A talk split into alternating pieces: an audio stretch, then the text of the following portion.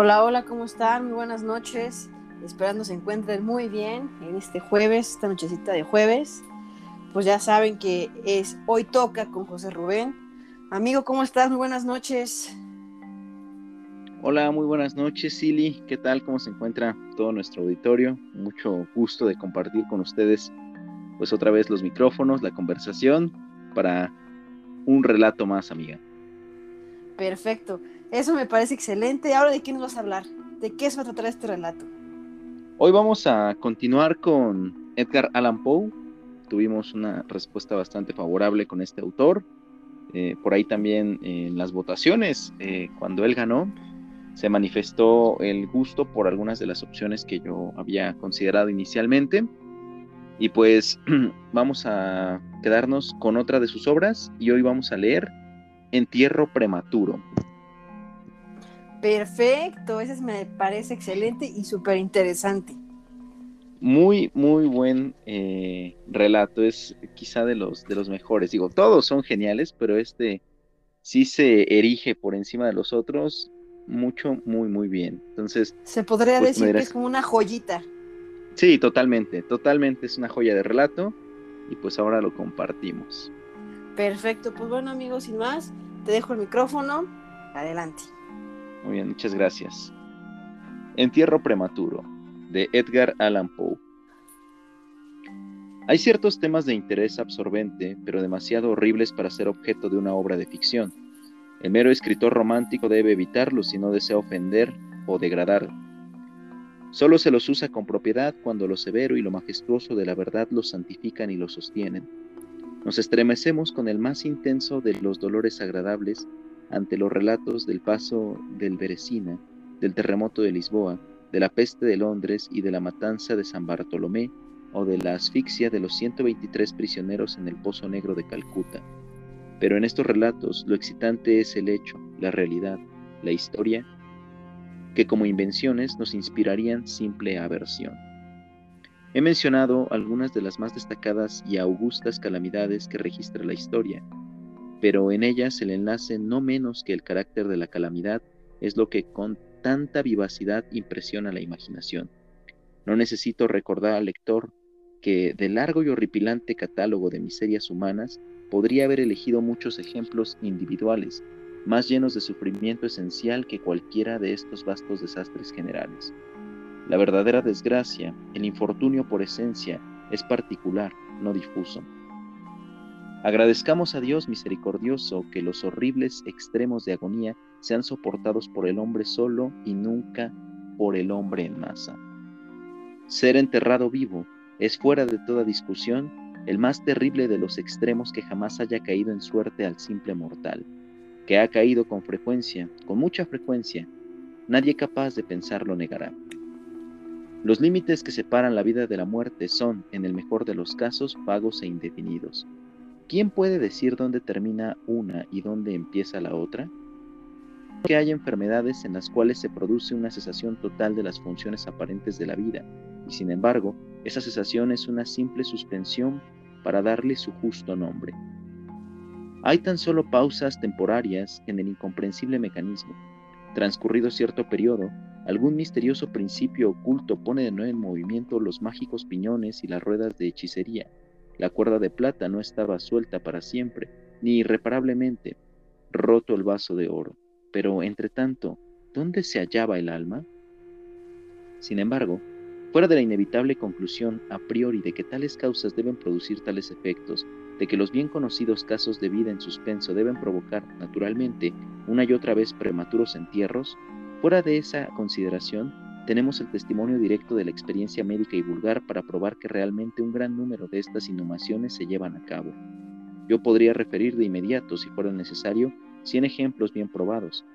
Uno de características muy notables y cuyas circunstancias quizás se conserven frescas todavía en la memoria de algunos de mis lectores, aconteció no hace mucho en la vecina ciudad de Baltimore, donde provocó una penosa, intensa y dilatada conmoción.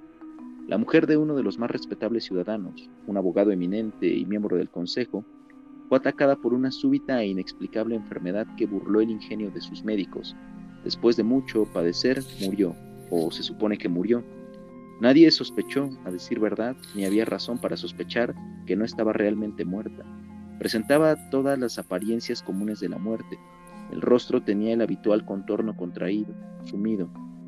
Los labios mostraban la habitual palidez marmórea.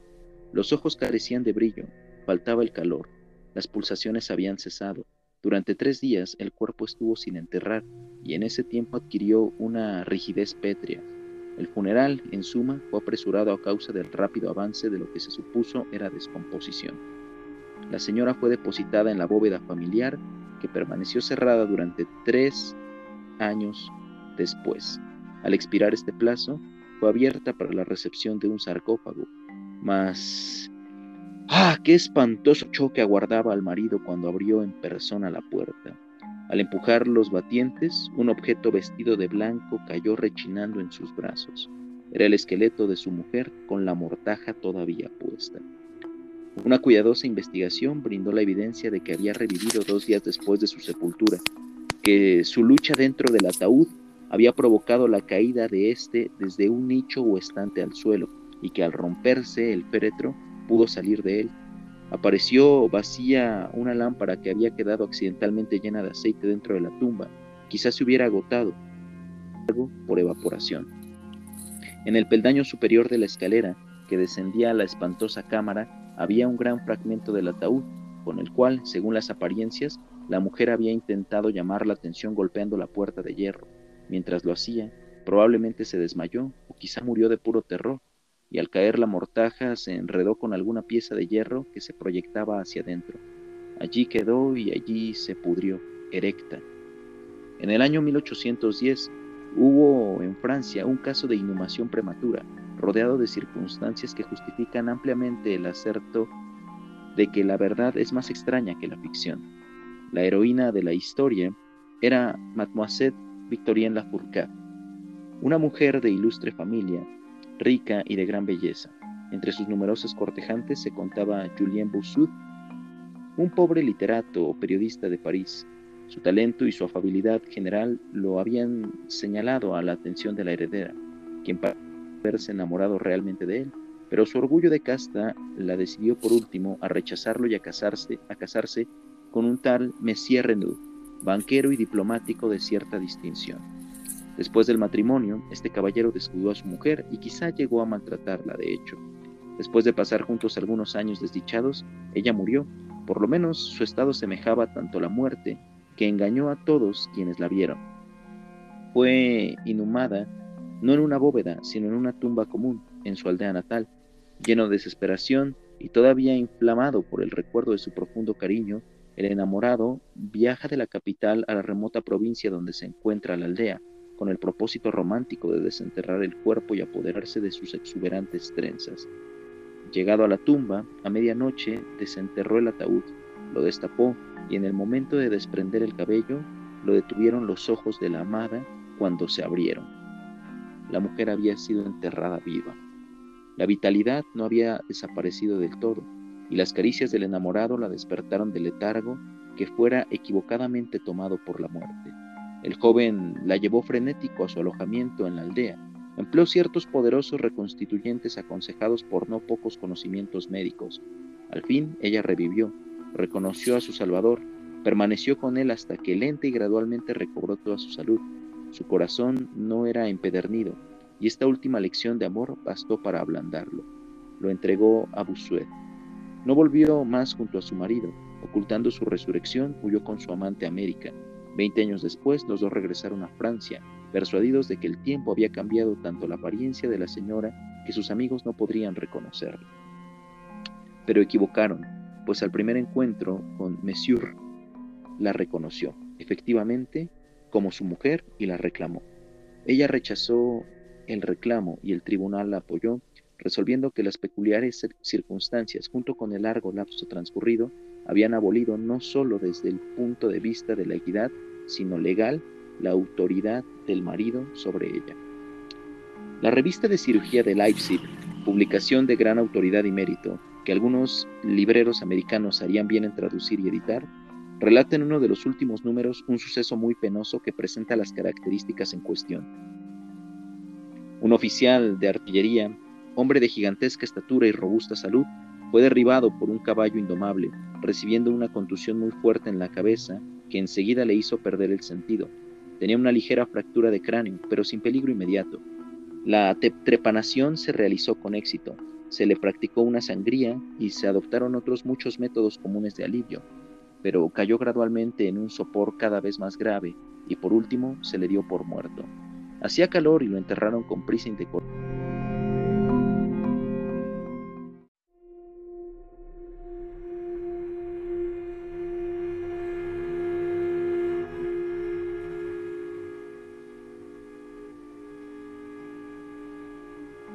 Hacía calor y lo enterraron con prisa indecorosa en unos cementerios públicos. Sus funerales se realizaron un día jueves. El siguiente frecuentaban el cementerio, como de costumbre, numerosos visitantes. día se produjo un gran revuelo provocado por las palabras de un campesino que, habiéndose sentado en la tumba de sintió claramente una conmoción en la tierra, como si alguien estuviera luchando debajo. Al principio, nadie prestó atención a las palabras del hombre, pero su evidente terror y la terca insistencia con que repetía su historia dieron al fin naturales efectos sobre la multitud.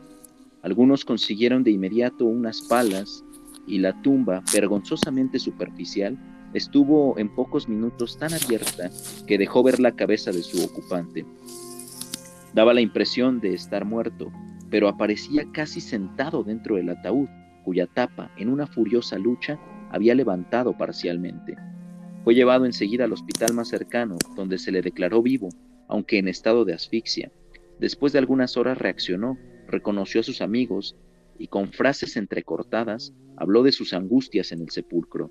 A través de su relato resultó claro que la víctima debía haber conservado conciencia de vida durante más de una hora después de la inhumación, hasta perder el sentido. La fosa había sido llenada descuidadamente con una tierra muy porosa, sin apisonarla, y así fue como le llegó un poco de aire. Oyó los pasos de la multitud sobre su cabeza y trató a su vez de hacerse oír.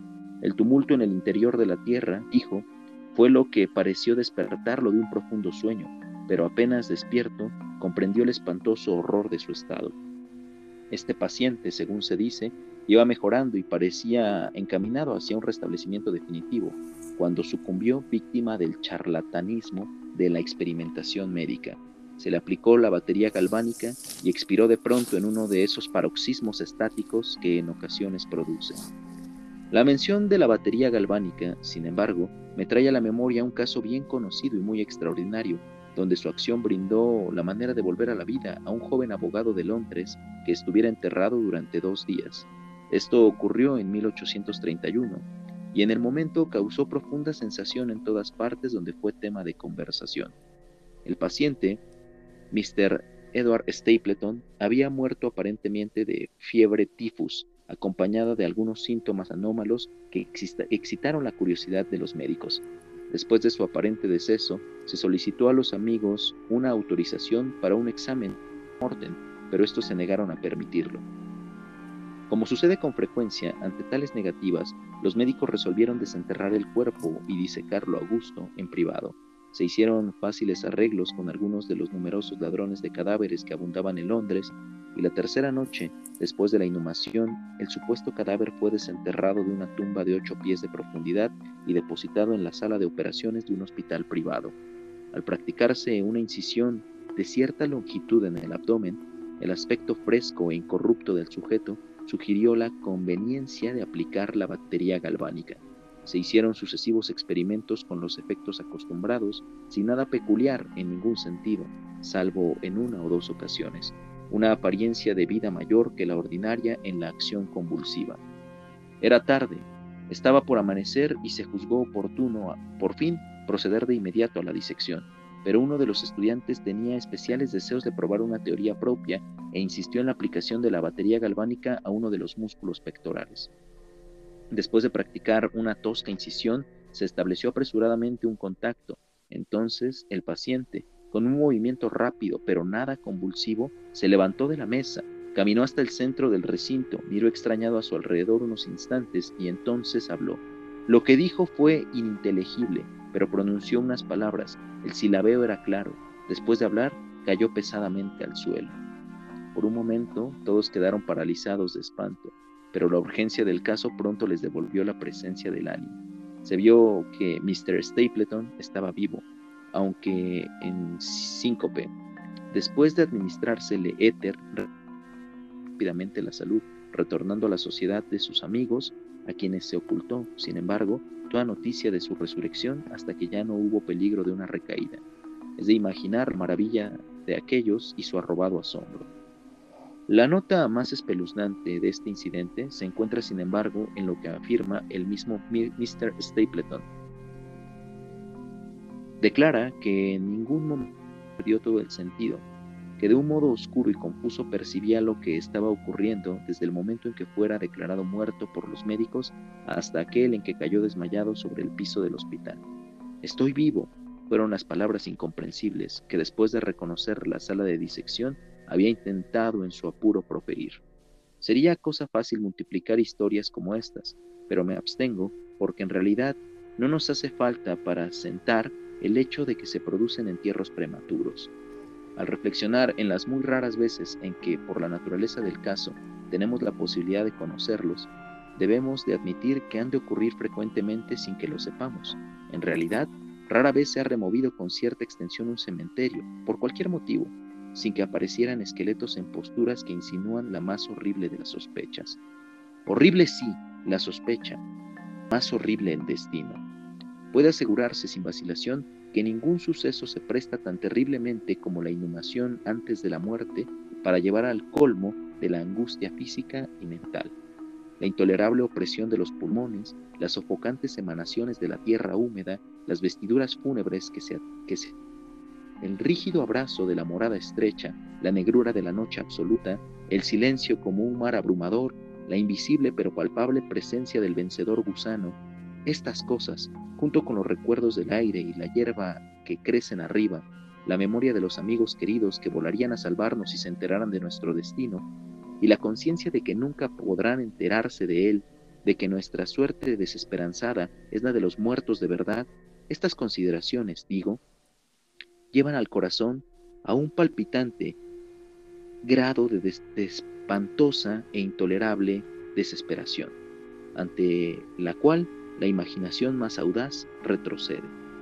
No conocemos nada tan angustioso en la tierra, no podemos pensar en nada tan horrible en los dominios del más profundo infierno, y por eso todos los relatos sobre este tópico tienen un interés profundo, interés que sin embargo, en el sagrado espanto del tópico mismo, depende justa y específicamente de nuestra creencia en la verdad del asunto narrado.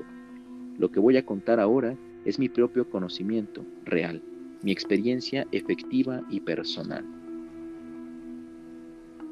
Durante varios años sufrí accesos de ese singular trastorno que lo he puesto de acuerdo en llamar catalepsia, a falta de un nombre más definitivo.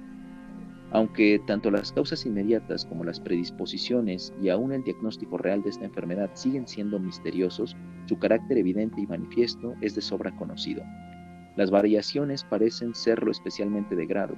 A veces el paciente yace solo un día o un periodo en una especie de exagerado letargo. Está privado de conocimiento y aparentemente inmóvil, pero las pulsaciones del corazón aún se perciben débilmente. Quedan algunas huellas de calor, una ligera coloración se demora en el centro de las mejillas y aplicando un espejo a los labios podemos descubrir una torpe, desigual y vacilante actividad de los pulmones. Otras veces el trance dura semanas y aún meses, mientras el examen más minucioso y la más rigurosa de las pruebas médicas no logra establecer ninguna distinción material entre el estado del paciente y lo que concebimos como muerte absoluta. Muy a menudo los salvan del entierro prematuro sus amigos, que los habían ya atacado de catalepsia y la consiguiente sospecha, pero sobre todo los salva su apariencia incorrupta. La enfermedad avanza por fortuna gradualmente. Las primeras manifestaciones, aunque marcadas, son inequívocas. Los ataques son cada vez más característicos y cada uno dura más que el anterior. En esto reside la seguridad principal en cuanto a la inhumación. El desdichado, cuyo carácter grave que en ocasiones se presenta, sería casi inevitablemente depositado vivo en la tumba. Mi caso difería en características sin importancia de los mencionados en los libros de medicina.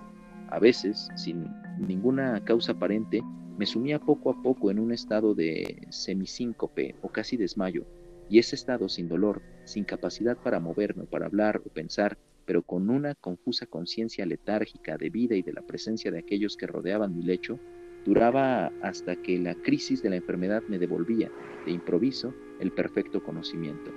Otras veces el acceso era rápido, fulminante. Me sentía enfermo, aterido, helado, con vértigo y de pronto caía postrado.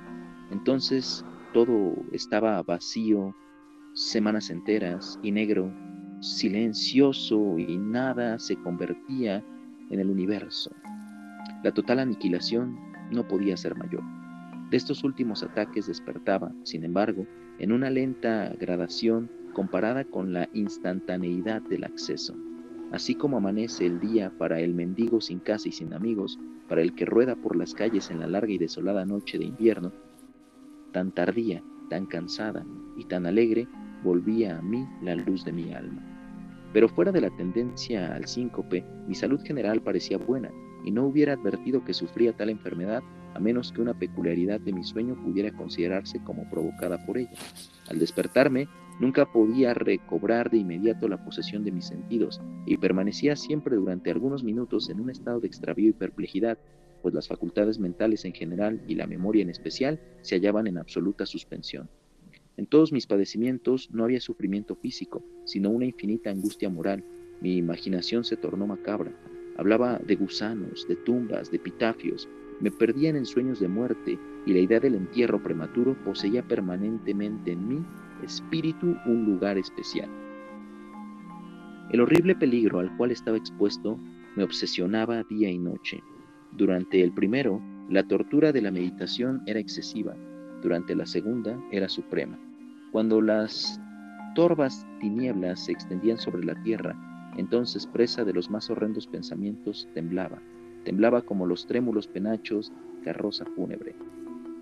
Cuando mi naturaleza ya no podía soportar la vigilia, luchaba antes de consentir en dormirme, pues me estremecía pensando que al despertar podía encontrarme metido en una tumba, y cuando al fin me hundía en el sueño, era solo para precipitarme de pronto en un mundo de fantasmas sobre el cual se cernía con sus vastas y negras alas tenebrosas la única, la sepulcral idea. De las innumerables imágenes lúgubres que me oprimían en sueños, elijo para mi relato una visión solitaria. Soñé que había caído en trance cataléptico de duración y profundidad mayores que las habituales.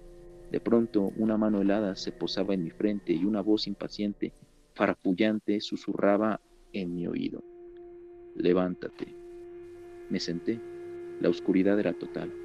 No podía ver la figura del que me había despertado.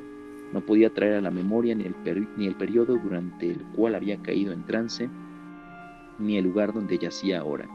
Mientras permanecía inmóvil, intentando reunir mis pensamientos, la fría mano me aferró con fuerza a la muñeca, sacudiéndola con petulancia, mientras la voz farfullante decía de nuevo, levántate, no te ordené que te... ¿Y tú? pregunté, ¿quién eres? No tengo nombre en las regiones donde habito, replicó la voz plañidera. Fui un hombre y soy un demonio. Soy implacable, pero digno de lástima. Tú has de sentir que me estremezco, me rechinan los dientes mientras no es por frío de la noche, de la noche sin fin. Pero este horror es insoportable. ¿Cómo puedes tú dormir tranquilo? No me dejan descansar los gritos de esas grandes agonías. Estos espectáculos son más de lo que puedo soportar. Levántate, ven conmigo a la noche exterior y deja que te muestre las tumbas. ¿No es este un espectáculo de dolor? Contempla.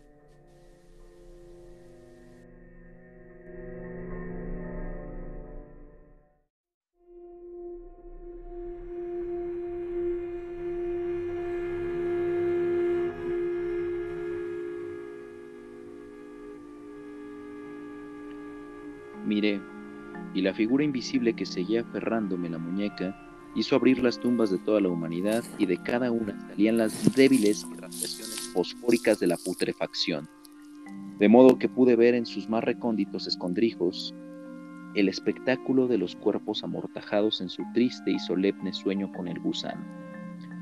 Pero, ay, los verdaderos durmientes eran menos. Entre muchos millones, que aquellos que no dormían, y había una débil lucha, y había un triste desasosiego general, y de las profundidades de los innúmeros pozos salía el melancólico frotar de las vestiduras de los enterrados. Y entre aquellos que parecían reposar tranquilos, vi gran número que había cambiado, en mayor o menor grado, la rígida e incómoda posición en que habían sido originalmente sepultados.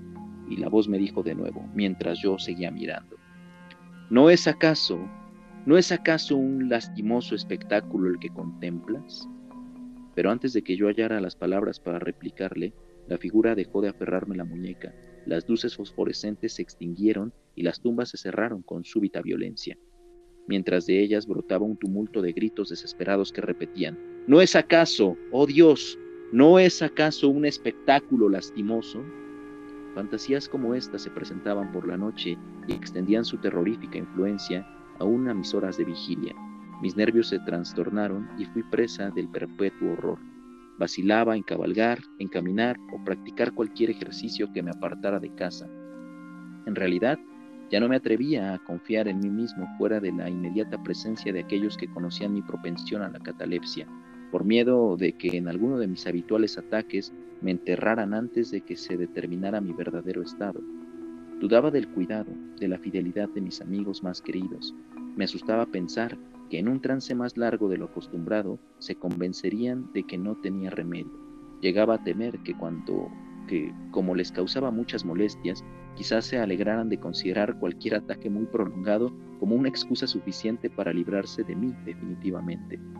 En vano trataban de tranquilizarme con las más solemnes promesas. Les exigía, por los juramentos más sagrados, que en ninguna circunstancia me enterraran hasta que la descomposición material estuviera tan avanzada que impidiese, que impidiese toda conservación. Y aún entonces mis terrores mortales no atendían a ninguna razón, no aceptaba consuelo. Comencé una serie de laboriosas precauciones. Entre otras cosas, mandé rehacer de tal manera la bóveda familiar que me era posible abrirla fácilmente desde el interior. La más ligera presión de una larga palanca que se extendía dentro de la cripta bastaba para abrir rápidamente los portales de hierro, también estaba prevista la libre admisión de aire y luz y adecuado para alimentos y agua al alcance del ataúd preparado para recibirme. Este ataúd estaba forrado con un material cálido y suave y provisto de una tapa elaborada según el principio de la puerta de la bóveda, con el añadido de resortes ideados de tal modo que el más débil movimiento del cuerpo hubiera sido suficiente para soltarla. Además de todo esto, del techo de la tumba colgaba una gran campana cuya soga estaba prevista, entraría por un agujero en el ataúd, siendo atada a una de mis manos del cadáver. Mas, ay, ¿de qué sirve la vigilancia contra el destino del hombre? Ni siquiera esas bien urdidas seguridades bastaban para librar de las más extremadas angustias de la humanidad en vida a un infeliz destinado a ellas. Llegó una época, como ya, ya había ocurrido a menudo, en que me encontré a mí mismo emergiendo de una total inconsciencia la primera sensación débil e indefinida de existencia.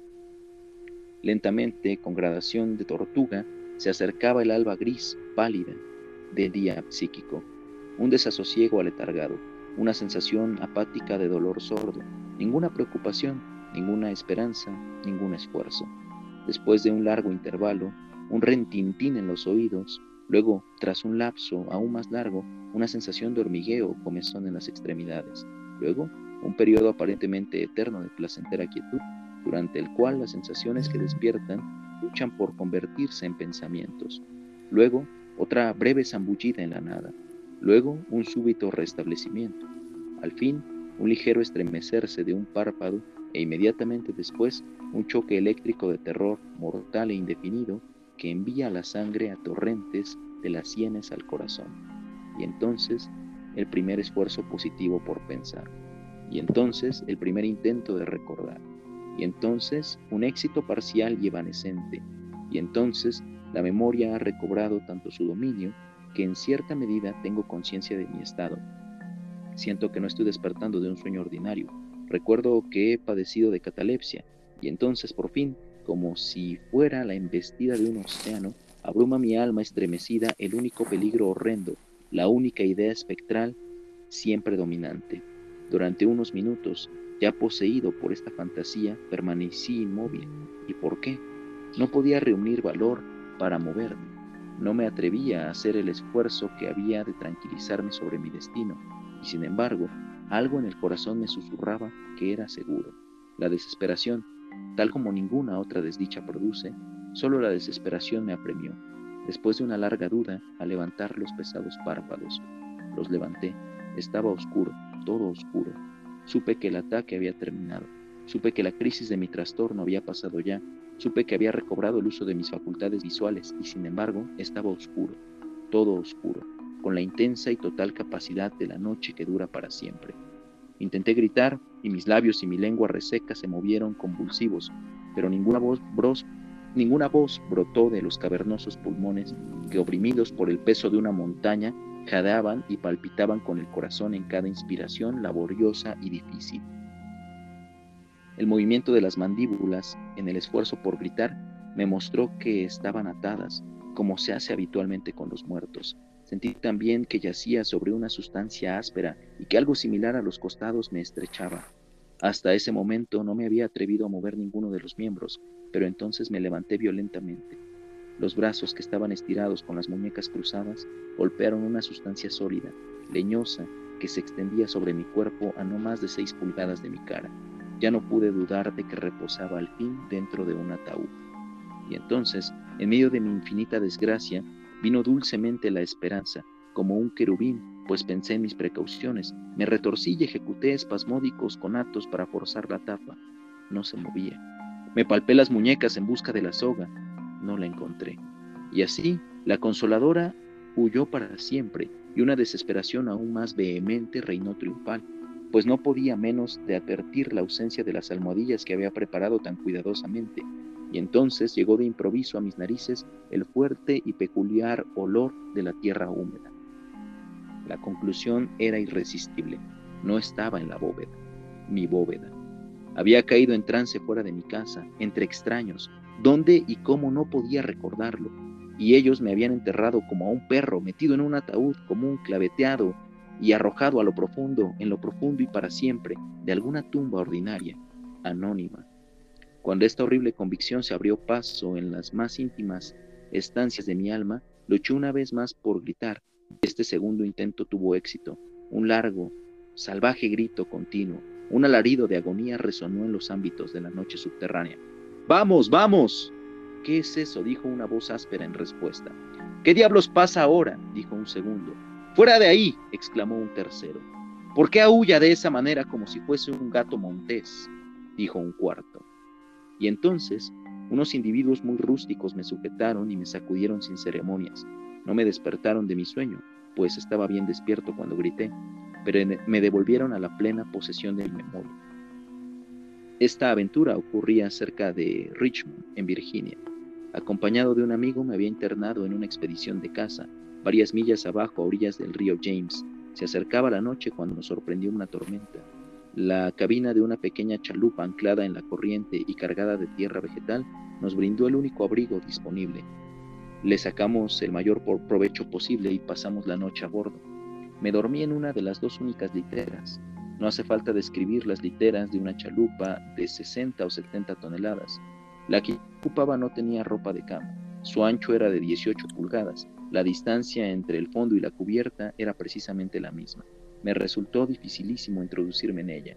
Y sin embargo, dormí profundamente y toda mi visión, pues no era un sueño ni pesadilla, surgió naturalmente de las circunstancias de mi posición, del giro habitual de mis pensamientos y de la dificultad a la cual he aludido de concentrar mis sentidos y especialmente de recobrar la memoria durante largo tiempo después de despertar de un sueño. Los hombres que me sacudieron eran la tripulación de la chalupa y algunos jornaleros contratados para cargarla. De la carga misma procedía el olor a tierra, la venda alrededor de las mandíbulas era un pañuelo de seda con el cual me había atado la cabeza a falta de mi acostumbrado gorro de dormir. Las torturas sufridas fueron indudablemente iguales en aquel momento a las, que a las de la verdadera sepultura. Eran espantosas, de un horror inconcebible, pero del mal procede el bien, porque su mismo exceso provocó en mi espíritu una inevitable reacción. Mi alma adquirió vigor, adquirió extranjero, Hice numerosos ejercicios, respiré el aire libre del cielo, pensé en otros temas que la muerte. Dejé a un lado mis libros de medicina, quemé a Buján, no leí más pensamientos nocturnos, ni grandilocuencias sobre cementerios, ni cuentos de miedo como este. En poco tiempo me convertí en un hombre nuevo y viví una vida de hombre. Desde aquella noche memorable descarté para siempre mis aprensiones sepulcrales y con ellas se desvanecieron los de los cuales fueran, quizá, menos consecuencia que causa. Hay momentos en que aún para el sereno ojo de la razón el mundo de nuestra triste humanidad puede cobrar la apariencia del infierno, pero la imaginación del hombre no es gratis para explorar con impunidad todas sus cavernas. Ay, la torva región de los terrores sepulcrales no puede considerarse totalmente imaginaria, pero como los demonios en cuya compañía Afrisiap realizó, realizó su viaje por el Oxus, deben dormir o nos devorarán. Deben sueño o pereceremos. Final del relato. No, bueno, pues estuvo padrísimo, la verdad, amigo, me gustó muchísimo. Eh, de verdad que te deja como que pensando en esas enfermedades. Qué miedo, la, verdad. La catalepsia, ¿no? Y de verdad ser enterrado vivo, qué terrible. Y la verdad sí es una joya de Edgar Allan Poe me gustó muchísimo. Otros relatos me han gustado muchísimo. Este es de los, de los mejores, pues no he leído algo, algo que se le parezca. Eh, vamos, no estamos exentos de cosas nos pasen, pues. Eh, Exacto. Yo, o sea, vamos, eh, pensar, nos abre la posibilidad de pensar cuántos casos no han ocurrido así, ¿no? digo, este, este, salvo este relato, yo ni siquiera sabía que existía la catalepsia antes de leer esto, ¿no? Eh, eventualmente te vas informando y es un padecimiento más común de lo que uno podría pensar. Exactamente. O sea, y más como en esa época, creo que esa enfermedad eh, se daba mucho en esa época, a principios de los 1800, 1900. Mucha gente literal moría, ¿no? Por esa enfermedad que hay enterrados vivos. Pero bueno, o sea, realmente ahora sí que parece una historia de la vida real.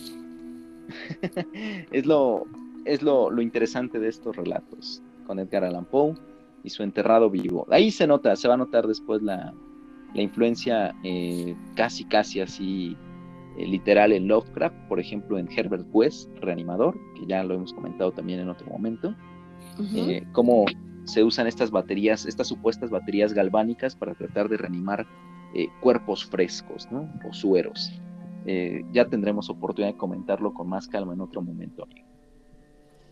Perfecto, amigo. Pues bueno, pues como siempre es un gusto, es un placer escucharte y pues te agradezco de nuevo que nos des tu tiempo para eh, escuchar otro relato y ahora de nuevo con Edgar Allan Poe. Muchísimas gracias, amigo. Y pues bueno, pues ya lo escucharon. Nos vemos la próxima semana en Hoy Toque con José Rubén.